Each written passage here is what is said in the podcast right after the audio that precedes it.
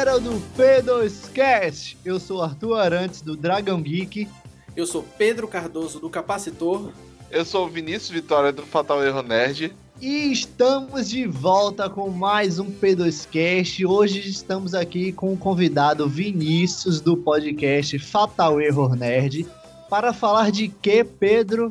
É isso aí, meu amigo Arthur. Hoje nós vamos falar desse filme maravilhoso que é Jogador Número 1. Pois é, galera, Jogador Número 1.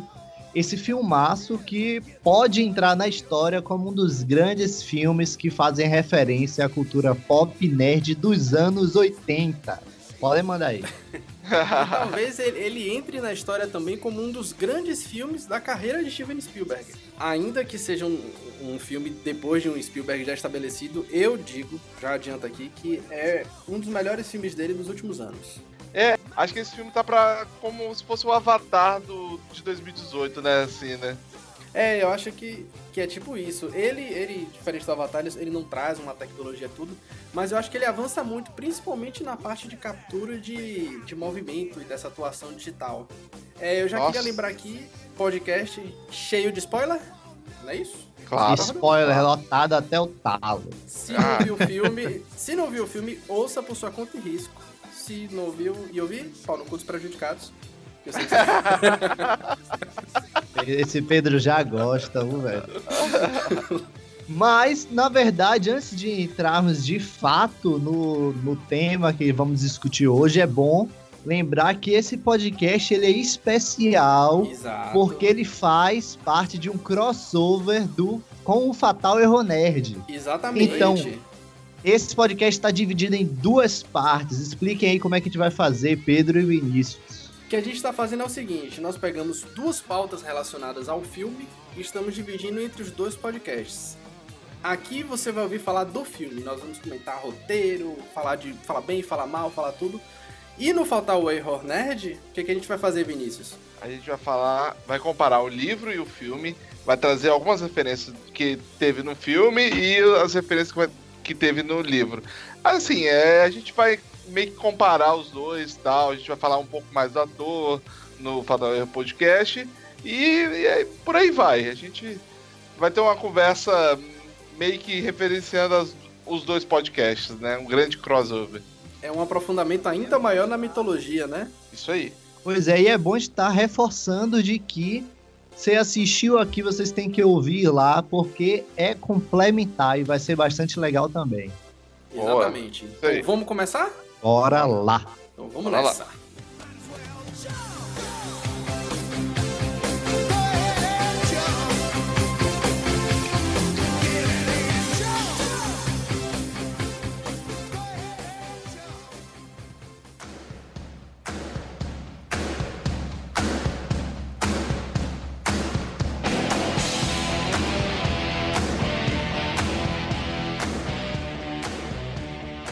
Mete a trilha, Pedro!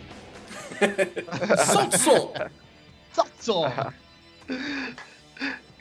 Detalhe que logo no começo do filme, né, cara, já tem o, o, a referência total à música dos anos 80, né, cara? Já, já começa com o Van Halen.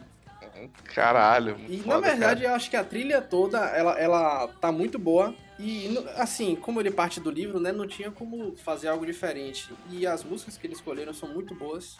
Inclusive, eu recomendo também a playlist que a gente criou. O link vai estar tá aí no post. Pô, eu vi, cara. Eu vi aqui. Eu até referenciei lá no, na pauta. Exato. Então, assim, eu queria saber de vocês é, o que, que vocês acharam da parte da ambientação do filme, nessa questão de trazer de volta os anos 80, de misturar com, com toda essa estética moderna ao mesmo tempo. Cara, eu acho que ultimamente, anos 80 eh, tá sendo um grande chamariz, assim, né, para as novas franquias, novos filmes, séries, né? A gente teve Dark, Stranger Things, que trouxe toda essa pegada anos 80. E, cara, eu acho que isso parece que é uma. Eu acho que eu coloquei isso até no meu review, que é, é uma cereja do bolo, assim, né, cara? É, parece que traz uma uma pegada assim que faz falta nesses filmes de desses novos filmes ultimamente, né, cara? Exato. E o que eu acho já é amplamente divulgado, né? Porque o filme ele adapta o livro de mesmo nome. E é interessante porque esse livro ele não foi escrito pegando esse embalo de Stranger Things, de Dark. Ele é um filme de 2010 e antes mesmo de ser lançado, os estúdios já tinham comprado o direito. Então era um negócio que o pessoal já apostava. E eu acho que assim, foi um espaço aí de oito anos, mas ele foi lançado na hora certa. Porque eu acho que é justamente o, o período onde o público está demandando isso, né? Ah, é verdade. Essa questão aí que o Vinícius trouxe em dizer que os anos 80 está bastante em alta, com todas essas séries, com todas essas produções da cultura pop, me, e somando a esse filme que eu estive me preparando para assistir, para conhecer mais, eu não eu não sabia a importância que esse filme viria a ter até poucas semanas antes. Eu fiquei me perguntando, pensando comigo mesmo, por que, o que é que os anos 80 tem de tão importante? Eu não tô dizendo, eu quero saber a opinião de vocês, porque eu fiquei pensando, velho, assim, nos anos 90, nos anos 2000, que é há quase 20 anos atrás, os anos 80 já era icônico, entendeu? Então você já viu, você pegar lá, Friends, Friends lá da, vários anos atrás, já tinha, sei lá, festa temática anos 80. É. Então, vocês entendem o que eu tô querendo dizer? Entendo. Os anos 80, ele é ícone. Já, tipo assim, nos anos 90, os anos 80 já era fama, e 2000, e às, às vezes a gente fala em anos 2000, cara, anos 2000 foi há 20 anos atrás. E hoje, 2018, a gente não tem, tipo assim, representatividade dos anos 2000. Exato. Não, tem, não existe festa temática nos 2000. Então, então, assim, me faz perguntar o que é que tem de especial dos anos 80 na perspectiva de vocês. É, eu acho que tem o seguinte: quem, quem cresceu na década de 80 hoje é, é, quem, é quem consome, é quem produz. Então eu acho que isso é um, um, um algo que coloca em evidência essa década. Pra gente que é brasileiro, ainda tem a questão seguinte: eu acho que a gente que cresceu também nos anos 90, a gente também foi um pouco de criança dos anos 80, porque era uma época onde as coisas demoravam de chegar aqui. Então, muita coisa dos anos 80 a gente ainda consumia nos anos 90. Então, é um pouco mesclado.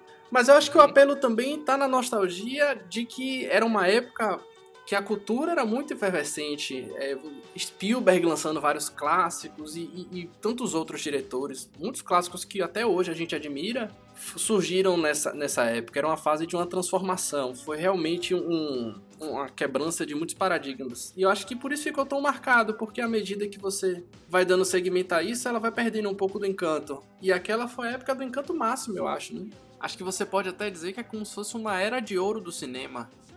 É, eu acho que foi bem importante o que você falou, é que realmente foi um ano que o cinema começou a explodir, né, cara? Uhum. Que a, a, tecnologia começou a ficar mais avançada, começou a trazer grandes, grandes histórias, grandes apostas. E acho que o cinema era um pouco mais original naquela época, né? Exato. E acho que isso foi importante para é, foi importante acho que para grandes franquias que existem hoje. Exatamente. E, e, tem aquela coisa, né? A gente acho que a gente vive tempos tão tenebrosos, num panorama geral, que essa coisa da nostalgia de tempos mais simples acaba afetando um pouco mais a gente, né? Então quando você vê, sei lá, um Stranger Things, você remete um pouco ao tempo onde você só se preocupava em ver sessão da tarde, comer cheetos e brincar de boneco. É, então, acho que tem um pouco desse apelo. Verdade. Mas também, né, cara, é... acho que o filme também, ele traz um pouco da referência aos jogos, né? Principalmente não só jogos antigos, ele também referencia muito assim os jogos de hoje, né, que é o uhum. Overwatch, você vê Street Fighter, que são até jogos que nasceram nos anos 80, Exatamente. mas também o Atari, cara. Nossa, Atari então é referência chave, é, né? Esse, ali, né? esse é um ponto que eu acho que o filme ele, ele melhora o livro, porque assim, faz todo sentido.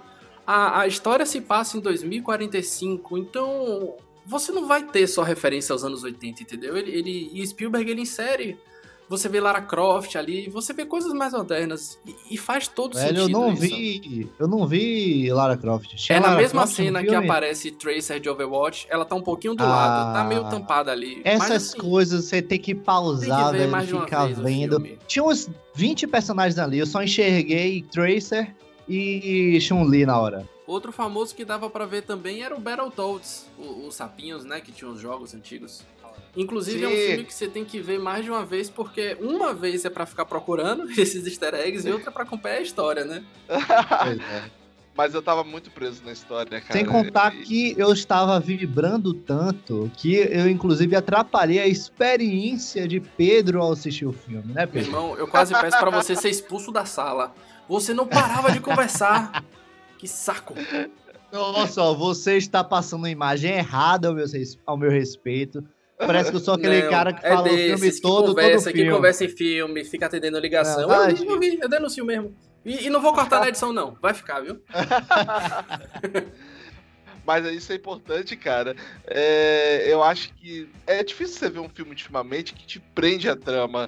É, os personagens, você são poucos filmes ultimamente também que você não consegue é, na verdade, que são poucos filmes que você se importa com o personagem, né? Os personagens ali são só. são só uma engrenagem para movimentar a trama e você não consegue ter aquele apego. Uh, acho que isso é uma característica bem legal do Spielberg, né? Ele consegue fazer você se apaixonar pelo. pelo Exatamente pelo personagem. E outra coisa que eu acho que o Vinícius falou que foi interessante, que é a questão dos videogames. Eu me arrisco aqui a dizer que essa é uma das melhores adaptações de videogames pro cinema da história. Ainda que oh, não seja verdade. filme, mas ele traz elementos muito interessantes. Você vê assim um personagem mexendo em inventário, é, coletando moeda, sabe, subindo de nível. Isso é coisa que é videogame na tela, entendeu? Acho que filmes assim, Scott Pilgrim, são raríssimos os filmes que conseguem trazer tão bem essa linguagem. E ainda é interessante que esses destaques não são adaptações de videogames de fato, né? Ele não tem medo, né? Exato. Uma das coisas mais marcantes para mim nessa questão do filme é que apesar de todo esse saudosismo, de todas essas de todo é, hoje a gente tá na moda esses filmes e séries que ficam jogando referência na sua cara. Apesar de tudo isso, o filme ele não faz uso das referências de forma gratuita. Você não. não tem referências gratuitas a todo momento que estão lá só por estar. A maioria das referências que são postas no filme de forma direta, porque claro que vai ter uma, alguma coisa na parede, alguma coisa no plano de fundo, que aí tá de uma forma indireta, mas a maioria uhum. das referências que são usadas de maneira direta, elas fazem parte e a, é, acrescentam na narrativa. Exatamente. Entendeu? Então você tem lá o, o DeLorean, você tem o Gundam Wing, nada aparece por acaso, tudo tá ali dentro da narrativa e está bem casado com o que está acontecendo no momento. Eu achei isso muito legal. Ele não tá preso à referência, né, cara? Exatamente, e é um universo que é criado já englobando tantos outros universos, né? É, é uma grande celebração à cultura pop. Eu acho que é por isso que, que tanta gente se sente agraciado vendo essas referências. Inclusive obras criadas pelo próprio Spielberg, né? Jurassic Exato. Park, o De Volta para o Futuro. O De Volta para o Futuro, na verdade, foi o Robert Zemeckis, que é meio que a, a cria do, do Spielberg, né? Tem até o cubo de Zemeckis, né, que é a referência a ele. E a trilha sonora, que também é feita por Alan Silvestre, nesse momento traz nuances de De Volta para o Futuro. E fora o Jurassic Park, ele é uma curiosidade, ele preferiu deixar de fora as referências aos filmes dele no filme porque ele não queria se sentir vaidoso, algo como uma autocelebração. Uhum. Isso. É, e outra coisa que é interessante para mim é essa mescla. Eu sou apaixonado por, por histórias de caça ao tesouro, sejam livros, filmes. Então, quando você pega uma coisa meio A Lenda do Tesouro Perdido, meio Código da Vinci e mistura com toda essa coisa da cultura pop, eu, eu achei uma experiência assim fantástica. Acho que desde quando eu comecei o livro, eu fiquei essa história é, é, muito interessante. No, no próximo cast eu vou falar mais sobre o livro, mas eu acho que aqui no filme, então você misturar toda essa parte engajante de aventura, de mistério com a cultura pop é como se fosse uma fórmula perfeita. Sim, ele ele consegue mesclar isso muito legal. Tem, acho que uma cena bem legal, assim, do King Kong, assim, que... Sim. Caraca, cara, que, que cena maravilhosa, assim. você, você vê ali aquele macaco todo tamanho ali, e, cara, a, a, o visual do, do Kong é, remete mais ao filme antigo do que os mais atuais. Se você pegar a parte visual dele, assim. Eu acho isso muito, muito, Acho que foi muito bem aproveitado, né? É, e a ideia é justamente essa, né? Sim. Outra coisa que impressiona nesse filme é que as referências. Eu nunca vi um filme com referências tão vivas. Que a diferença de, de como é utilizada as referências normalmente é de uma maneira mais, mais simplória, mais nostálgica. Então, pegando de novo Stranger Things, que é uma grande um, um dos grandes chamarizes dessa questão nova de usar referências dos anos 80, referência lá é como? É alguém usando um cosplay, uma roupa, ou então falando o nome de alguma coisa, ou então passando, é, passando um filme na, na TV. Essas são as referências que a gente está acostumado. Em jogador número 1 um, é impressionante porque as referências estão vivas. Quem é que vai imaginar ver a Tracer numa guerra, tipo assim, que não é Overwatch, lá partindo para cima, o, o King Kong, o Gundam Wing lutando com o monstro. Eu vou além de dizer essa parte de você ver esses personagens. Eu acho que ele é um filme que ele te traz uma referência onde você revive coisas. A, toda aquela parte do hotel do Iluminado. Foi um negócio Nossa. tão perfeito, tão genial. É maravilhoso. Porque você, você tá revisitando o cenário de um filme que você conhece. Quer dizer, outra que você conheça? Iluminado. Né? Você tá vendo por outra perspectiva. E assim, como você sabe que quando aquele H ele entra no corredor e aparece as gêmeas. Você já vai sabe o que vai acontecer. Quando ele aperta o elevador, você já tá, não aperta. É como se você estivesse revisitando com eles, entendeu? Eu falei, quando apertou, eu falei, fudeu, vai vir o sangue. Você... Velho, isso é genial, entendeu? Foi uma parte que eu vibrei. Você conhece o todo o aquele você conhece o cenário, você conhece o filme e você Exato. fala: Não, cara, não faz isso, velho. é maravilhoso, é, cara. É o tipo você... de aventura, porque você vê muitos filmes assim, sei lá, um Senhor dos Anéis, uma aventura numa espécie de Idade Média. Você sabe que se você estivesse lá, você tava fudido. Mas esse é o tipo de aventura que você sente que tá preparado. Eu, eu sei as coisas aqui, eu vou me dar bem porque eu tô ligado. E o Avatar não é estranho, né, cara, no, no filme, assim, no cenário do do Iluminado, né, cara? Total, é... é uma estética bem diferente, né? Porque você vê esse confronto. Elas são bem conflitantes. Sim, e, é, e porque eu até trouxe para vocês o, ele é o Avatar de 2018 é porque você o visual dos personagens assim é bem bonito né cara uhum. o rosto deles assim são bem desenhado é, até umas marcas assim de é... É, é como se você visse ah, os poros facial. e um pouco atrás os polígonos que formam os personagens digitais, né? É um negócio muito bem feito. Cara, a expressão facial dos personagens é maravilhoso e, e traz muito do Avatar ali. Por isso que eu a, até tô referenciando demais o filme, mas é. Mas é, não tem como você não associar uma coisa a outra, porque o personagem ele tá usando uma skin diferente, entre aspas, né? Exato. né? E tem essa coisa do upgrade, você consegue itens novos, ele brinca muito com essa coisa, né? Ele já cita uns artefatos. Então, ele tem uma dinâmica muito interessante e diferente para filmes, mas ao mesmo tempo é familiar pra gente que já joga aqui tudo. E é legal você ver essa mescla, né? Você vê algo familiar, mas de uma maneira nova, com outro olhar. Sim, verdade. E você vê a sociedade daqui aquele futuro distópico, né? Mais uhum. um futuro distópico, que tá mais presa ao oásis do que o, o futuro, é, do que o mundo real, entre aspas, né? É, o mundo porque... deles é uma merda, né, velho? O mundo deles é, é uma bosta, né, foi, cara? Foi pro caralho. Mas aí tá aí um ponto que eu acho, não é exatamente reclamando, mas que eu senti um pouco de falta de que eles explorassem um pouco mais o mundo fora do oásis.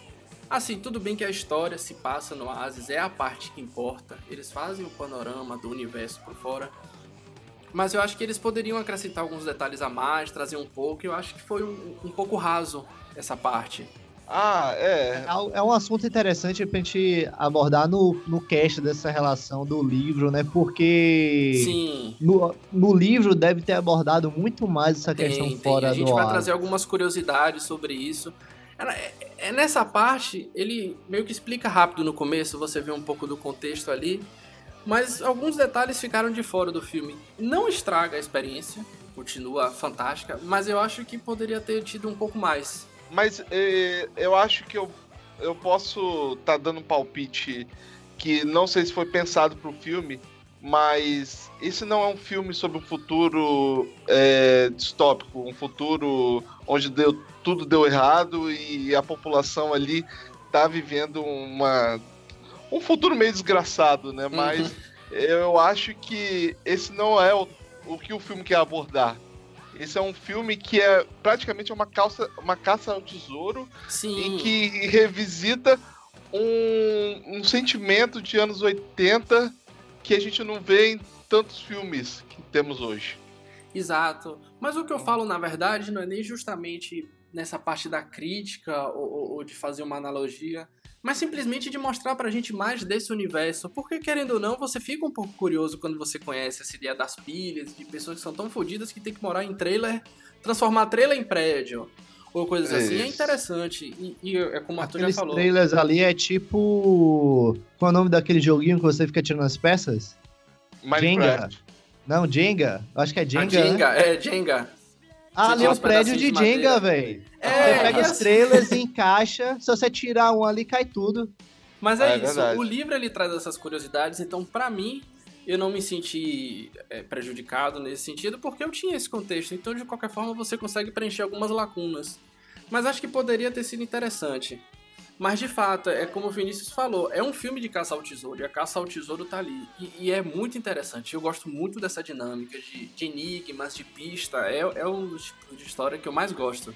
Sim, é, e acho que a gente pode até abordar depois isso no outro cast, mas eles cortaram um pouco essa questão do caça ao tesouro para para poder deixar uma trama mais enxuta, é, mais objetiva, né? Eu tava, eu tava me segurando aqui para não falar isso para guardar, mas já que você puxou, eu tenho, eu tenho essa questão porque ela foi muito, muito encurtada. Primeiro que assim, os desafios são totalmente diferentes. A gente no próximo explica um a um como é, mas o que acontece? Só um panorama. Você precisa conseguir três chaves e passar em três portas.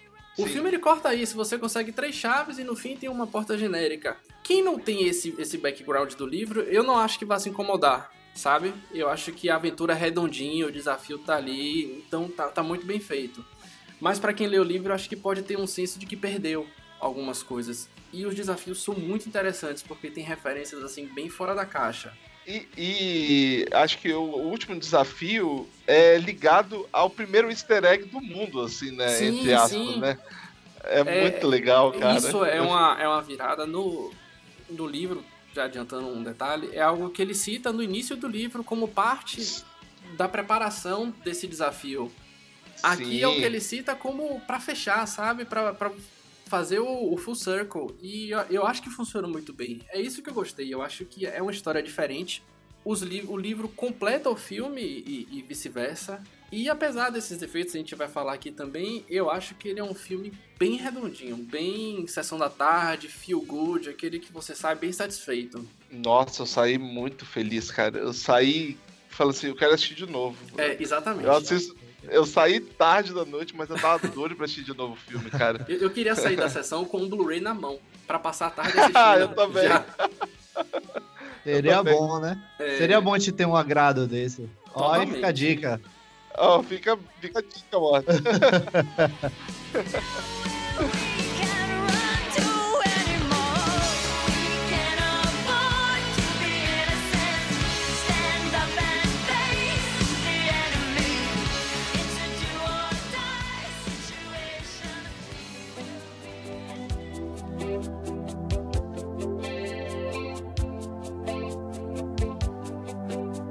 Agora eu queria puxar de vocês o que, que vocês acharam dos personagens. Porque assim, a gente tem. Eles fizeram aquela coisa Clube dos Cinco, né? Eles têm um grupo dos jovens principal, a gente tem o vilão. Eu queria saber o que, que vocês acharam assim de cada um, da relação entre eles, do vilão. Eu achei, eu achei os personagens com uma química muito boa. Uhum. Eu acho que assim, com relação ao romance do, dos personagens principais, isso nem me, me. Como é que eu posso dizer?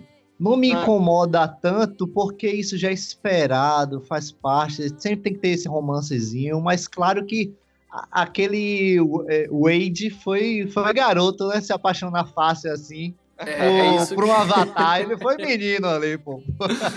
mas, tá, mas tá aí um, mais uma cereja do bolo dos anos 80. É, são tempos mais puros, né? São daquelas paixões mais.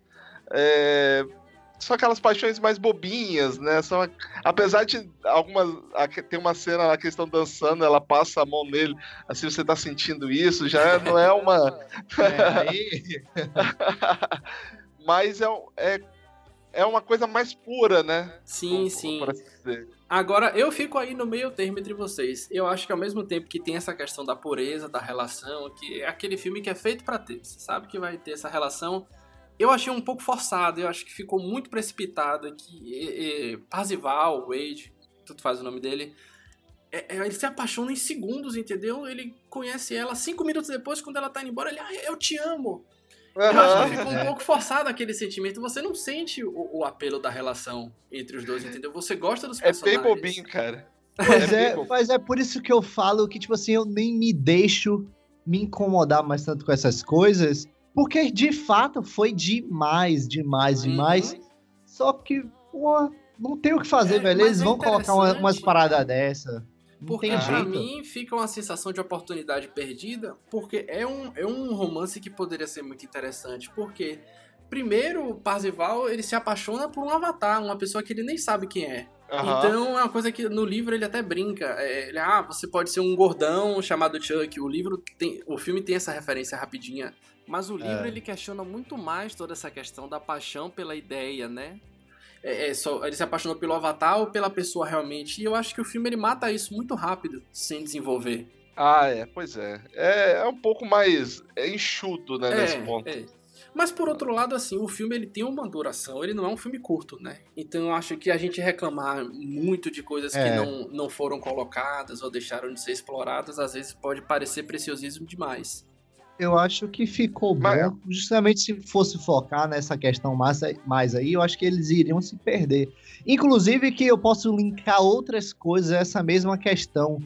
Eu não sei como é no livro, mas eu, é, é, muito engraçado, porque é, todo mundo online, um, um jogo que é uma realidade virtual, que é famosa no mundo inteiro, todo mundo joga, você tem cinco personagens aleatórios que se conheceram online. No fim das contas, todo mundo é vizinho. Todo mundo é vizinho. Isso é, é muito forçado, é. velho. Muito conveniente, conveniente. Né? Então, assim, é... algumas coisas que se fosse diferente, não ia fechar com a trama, entendeu? Uhum. É. É, é, tipo, é porque é, é, entrando de novo naquela coisa de explorar mais. O livro, ele tem um pouco mais disso, a gente vai falar depois. Eu, eu fico puxando, gente, o livro foi mal. Mas eu achei também que ficou um pouco conveniente. Eu acho que em alguns pontos, a, a própria equipe, você sente que ele, ele, Óbvio, ele vai ter que focar num trio principal. Mas eu acho que Daito e Show, eles ficam um pouco mais apagados. Eles têm momentos Sim, breves é. assim. Mas no geral eu gosto bastante da relação. A de Artemis e Passival ficou legal. Eles adicionaram um contexto interessante de, de uhum. Artemis. Uhum. Que Artemis, eu acho que ela é, ela é a grande caçadora dos mistérios. É. No, no, livro isso fica muito mais claro, que ela, ela é. Eles entram até nessa coisa que, que ela, ela tem um blog, né? Ela faz vídeos e as pessoas reconhecem ela. Inclusive, toda aquela situação de que Artemis vai parar na IOI, no livro é, é bem diferente. É, na verdade, tudo é um plano de Wade. Ele cria uma dívida para ele ir parar lá na IY, para ele captar informações, para poder dar Temis e os amigos, porque ele tá resignado de que ela que vai ganhar esse concurso, porque ela é realmente uma grande caçadora. E essa relação fica interessante. Agora eu esperava um pouco mais da amizade de Parzival com Wade, que também é uma relação muito interessante. É, ali no filme não, não mostrou tanto a amizade Isso. deles. Parece que eles são amigos ali há um tempo, né? Uhum. Que, ele é, é, que é até uma garota, né? Exatamente. E esse, esse é um, um ponto eu quero discutir mais. Na... É um plot twist bem legal, assim, entre Velho, é um plot twist muito interessante. E no livro isso é muito bem desenvolvido, abre muita reflexão. A gente vai conversar sobre isso depois. Mas eu acho que a amizade deles tem muita coisa, porque eles são amigos que nunca tinham se visto pessoalmente. E ainda assim eles tinham uma amizade muito forte. E, e são discussões que o, o, filme ele pode levantar pra gente nessa questão do contexto que a gente vive, né? A gente tem amigos, o próprio Vinícius aqui, que é uma pessoa que eu já converso tem um tempinho, eu nunca vi ele pessoalmente. Mas a gente, existe uma relação, e eu acho que é legal você explorar isso também no cinema. A gente já vive isso... no mundo virtual, cara. Exato. É, isso é engraçado, porque é algo recorrente, pô. Eu acho que todo mundo. Hoje a gente viu, eu tava conversando isso essa semana com meus amigos que hoje a gente vive uma época diferente dos jogos. Na época que a gente era adolescente, mais gurizão, lá há 10, 15 anos atrás, qual era a febre do, do, dos jogos online? Era o MMORPG. Todo mundo jogava um MMORPG, quer seja o Moon Online, o Ragnarok, ou ou WoW, World of Warcraft, todo mundo joga. E MMORPG é uma coisa engraçada que você vive aquele jogo anos e você vai crescendo o seu personagem e tal, e você se relaciona com o seu clã. E é, hoje a gente tá numa pegada mais FPS, mais mob e tal, mas naquela época, como era um jogo de, tipo, que havia um, uma progressão, que você ia lá, você se juntava com sua, sua equipe, aí você ia se juntar só pra upar. Vamos upar, vamos aumentar de nível. A gente ficava lá farmando, matando monstros e tal você criava amizades poderosas, amizades grandes. Então, eu tenho amigos hoje que, que eu converso até hoje, amigos que eu conheci jogando Moon Online há 15 anos atrás. Isso é Legal, é impressionante. Né, e assim, tipo assim, minha namorada, Amanda, ela também tem um amigo que conversa até hoje, que ela jogava é, algum jogo aí de Preston Taylor um tempo atrás. Então, traz essa, essa, essa ideia bastante forte nesse filme. Porque é como, se, lá, né? é como se fosse um MMORPG. É, e, e, é uma coisa do escapismo, né? Eu acho que até o próprio MMO, ele traz um pouco disso de que é você poder se transportar para um novo mundo, meio que viver nele. Claro que hoje em dia a nossa experiência é limitada. Inclusive conheço histórias tristes de relacionamentos por isso, de gente que eram namorados que viviam nesse mundinho do MMO e foram trocados. Isso aconteceu na realidade, então a, a, até esse mundo tá, tá, não tá imune à miséria. Mas o, o que o, o, Oasis representa é justamente isso. É uma coisa que hoje a gente deseja, né? Que, que a gente vá para se transporte para um mundo. Onde... Pô, eu quero viver no Oasis, Pô, cara. se eu tivesse esse negócio, velho, eu realmente. e eu ia ser é pobre, é cara. Eu ia comprar tudo. Agora, uma coisa que eu acho que, de certo modo, superou o livro foi o vilão. Eu gostei muito de Ben Mendelsohn como o Sorrento. Ele, assim, ele ainda é o vilão dos anos 80, né? Aquela coisa unidimensional. Mas eu acho que ele tem uma camada a mais. Ele, ele é muito bom ator. Não sei se você lembra dele de Rogue One. Ele já tem ah, aquele... Ele, era, sim, ele é claro. é bem fraquinho no Rogue One. Você acha? Eu gostei, porque ele era justamente aquele cara... Ele é um bestão que quer posar de, de autoritário. Então quando ele tá com alguém mais fraco ele consegue se impor, mas quando ele conversa com alguém mais forte, você vê que ele diminui. E eu acho interessante isso no personagem. E aqui, é. ele trouxe mais o cinismo. Ele, ele quer parecer legal em alguns momentos, mas você vê que ele é sempre um escroto. Então. Cara, ele, ele criou uma empresa só pra caça de tesouro, cara. Você tem noção é, disso? No, no, no, filme assim, a empresa foi feita só para isso? Praticamente. Eu acho que não, pô. É, praticamente, não? Eu acho que tinha uma. Principal... Até porque tem um momento que o Wade comenta com o Sorrento que ele fala: Ah, os diretores da empresa estão ouvindo você agora. Dando a entender que assim, que como se tivesse alguém que fosse superior a ele na empresa. Eu acho que tinha tipo uma sessão que é voltada, um é setor que era voltado é, é para isso. É porque o contexto do livro é esse. É uma empresa de tecnologia que quando foi lançado esse desafio, ela investiu ao máximo nisso, porque o Oasis era um dos maiores objetos de desejo dela. É inclusive até interessante como o filme retrata isso, porque coloca ele como se tivesse sido um estagiário de Halliday. E ele já sim, tinha desde sim. lá aquelas ideias de, não, vamos botar uma conta prêmio, vamos fazer alguma coisa. E ele representa isso, né? O cara que quer capitalizar em algo que, que é um Tudo, dos né? maiores tesouros da população, né? É, tipo a EA. tanto,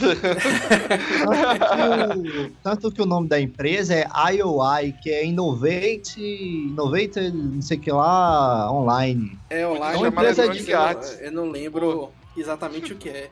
Mas eu achei que ele ficou bem interessante no filme. E, assim, o, o visual todo que eles fizeram do filme eu achei impecável. Principalmente para quem viu o filme que imagina eu acho que é aquilo mesmo, toda aquela parte dos aparelhos, da realidade virtual, é, é sensacional.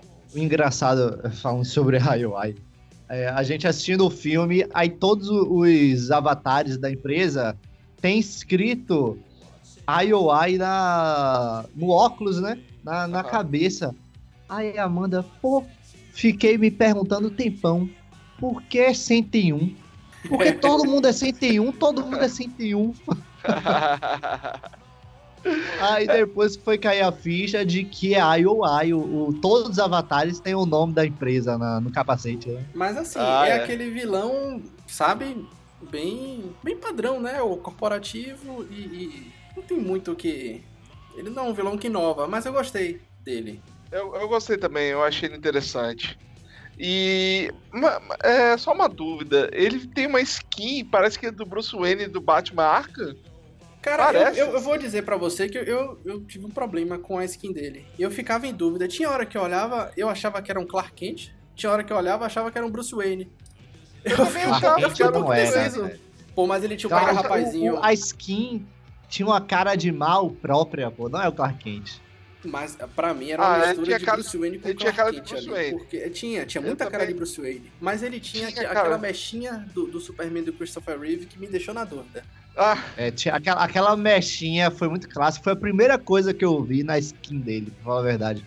Mas eu não cheguei a, a pensar no, no Superman, não. Pra mim foi só uma skin de um empresário genérico. Velho. Eu não acho que eles quiseram dar uma impressão dessa, não. Se você reparar, durante o filme todo tem diversos personagens da série Arkham ali. Não é possível que eles tivessem chegado tão próximo de um Bruce Wayne de graça. Porque, qual seria a é, intenção é, deles colocarem um Bruce Wayne? Referência. Além de qual, ser qual rico é pra cacete... deles botarem é, a menina de Overwatch no meio de tudo? É, é só pra galera levantar né? da cadeira, só isso. Ele é um filme para te agraciar visualmente também. Cara, e, e, e, falar em agraciar, cara, eu achei que a Warner ia ficar presa às franquias dela. Mas eh, eu tive uma grata surpresa que ele abrangeu todas sim, as sim. franquias de outras produtoras, assim.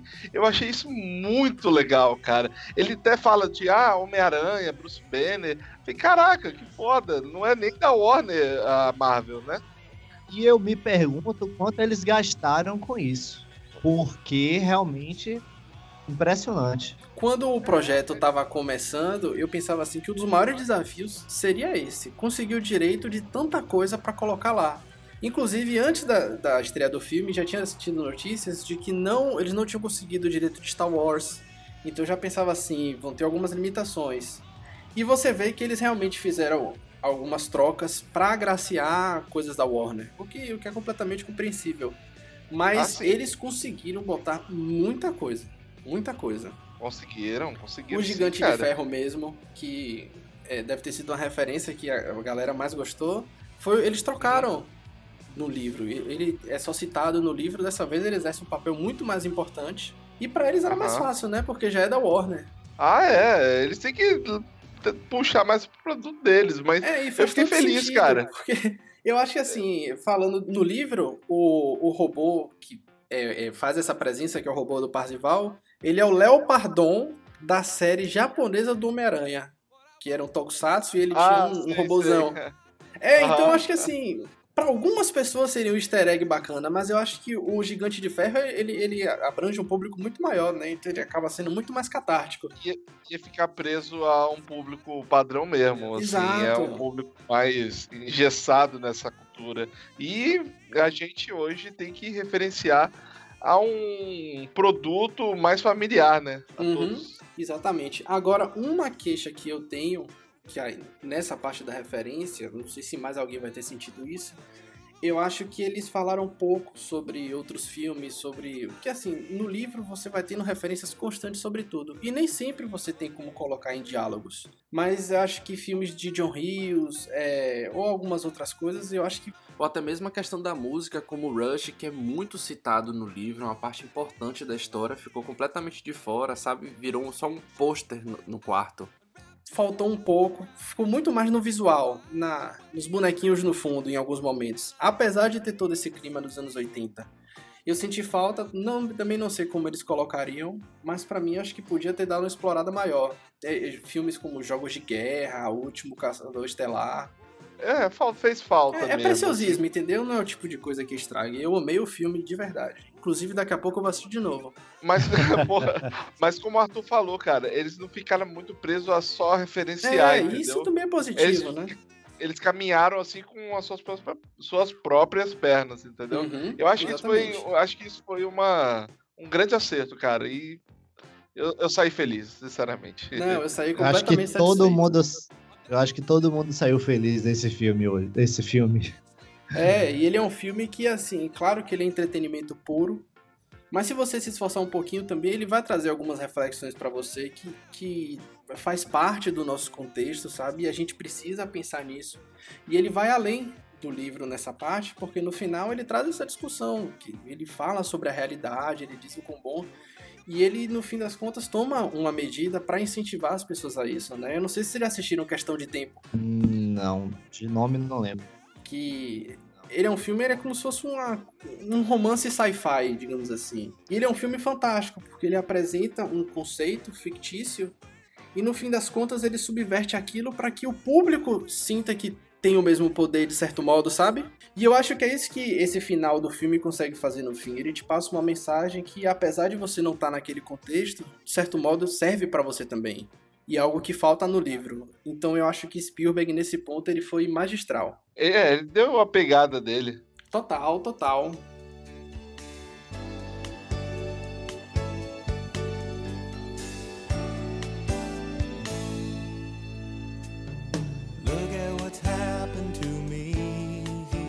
Então vamos para as conclusões, Pedro e Vinícius. Vamos nessa. Bora lá. Quem quer dar as honras aí para dar Vamos deixar nota? a visita, a visita fazer primeiro, né? Bora lá, visita. e aí, Vinícius, o que é que você achou do filme? Faça suas considerações finais. Bom, cara, é, como eu falei, eu gostei muito assim do filme. Eu saí para mim era um dos filmes mais, assim, eram os filmes promissores aqui de 2018. E, cara, eu saí muito mais feliz do que eu imaginava estar. Então, acho que é um filme que tá acima das referências, assim. Ele tem as referências, mas não tá presa nelas. E, cara, que filme gostoso, é um filme que merece Blu-ray, merece Steelbook, e nossa, eu mal posso esperar pra assistir de novo, e ele merece quatro controles e meio de Super Nintendo, cara, puta merda. Ou de Atari, né, porque tem tanta referência a Atari que, que, que merece controle, quatro controles e meio de Atari. Deixe meu controle de Atari quieto. Rapaz, todo mundo escolheu o controle de Atari. Eu sabia, eu já tava aqui, eu preciso dar minha nota antes de Arthur. Porque aquele escroto vai querer roubar meu controle. Ah, eu pensei no, eu pensei no Super Nintendo, mas eu acho que para essa ocasião tem que ser Atari. É Atari total. Vai lá, Pedro. Ó, eu achei um filme fantástico. É, é realmente um filme novo, inovador em certos pontos. Ele avança muito em questão de tecnologia e de efeitos.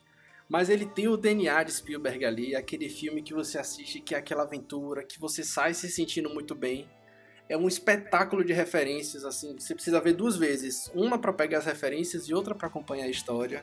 Ele traz sim algumas discussões, eu acho que algumas coisas ele podia explorar mais e passa batido, mas isso é besteira. Eu, como li o livro, eu realmente entrei no hype desse filme, eu li o livro, vi... embarquei nos anos 80, igual o Halliday, durante um tempo.